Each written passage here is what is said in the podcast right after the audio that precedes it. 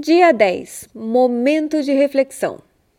Parabéns! Você já chegou praticamente na metade do caminho desses 21 dias iniciais do processo de mudança. E essa é uma ótima oportunidade para fazermos uma avaliação.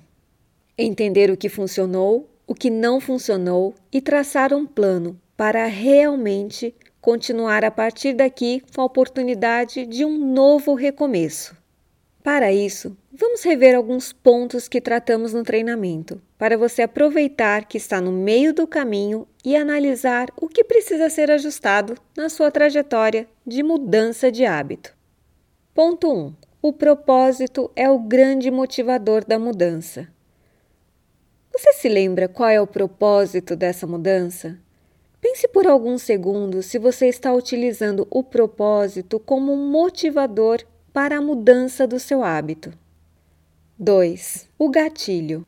O gatilho dispara um comportamento automático, dispara o hábito que está enraizado.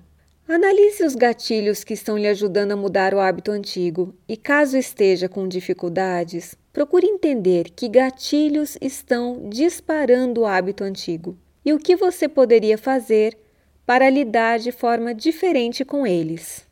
3. Baby Steps. Baby Steps, que seria traduzido como passos de bebê, significa começar pequeno, um passo de cada vez, com metas possíveis de serem alcançadas.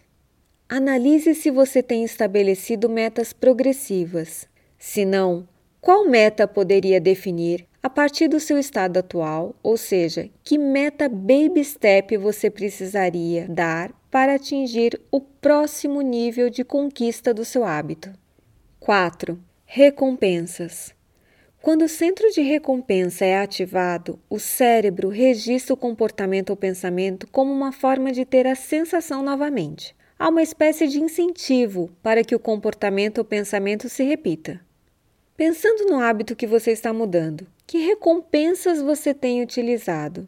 Tem algo que poderia fazer diferente e assim garantir que o seu hábito ficasse cada vez mais enraizado? 5. Planejar-se para os obstáculos. Que obstáculos você tem encontrado durante o processo de mudança? O que tem dificultado? O que você poderia fazer para minimizar o efeito dos obstáculos? E os sabotadores? Que limites você poderia estabelecer para reduzir a influência das pessoas que não estão lhe ajudando nesse processo de mudança? 6. Monitorar o progresso da mudança. Você está utilizando uma forma visual de acompanhar o progresso? Se sim, precisa de algum ajuste? Se não, que tal começar?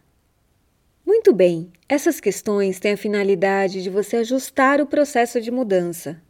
O planejamento é uma etapa fundamental, mas fazer uma avaliação e redefinir algumas estratégias é tão importante quanto a etapa de planejamento. Então, mãos à obra! Aproveite o dia de hoje para fazer uma reflexão e desenhar uma estratégia ainda mais potente para ter sucesso na mudança do seu hábito. Lembre-se que a cada dia há sempre uma oportunidade de um recomeço.